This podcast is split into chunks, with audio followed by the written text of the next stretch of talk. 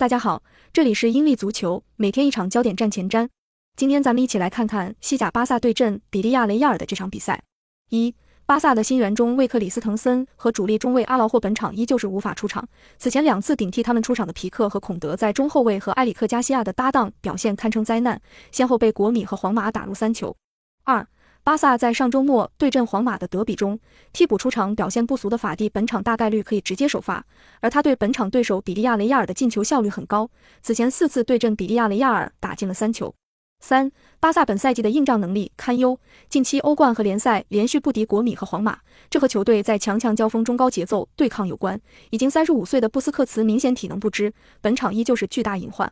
四，比利亚雷亚尔上赛季的头号射手朱丹马赛季初期因伤病缺阵，而近期他已经复出，其中近三场比赛二场取得进球，渐渐找回了进球感觉。五，比利亚雷亚尔在本赛季莫雷诺缺席的三百零七分钟西甲比赛当中，仅仅打入了三粒进球，而本场比赛莫雷诺依旧缺阵，球队锋线预计仍然难有改观。六，比利亚雷亚尔也是西甲有名的传控球队，而巴萨是这方面的鼻祖。球队自二零零八年三月以来，二十六次联赛对阵比利亚雷亚尔十九胜六平一负。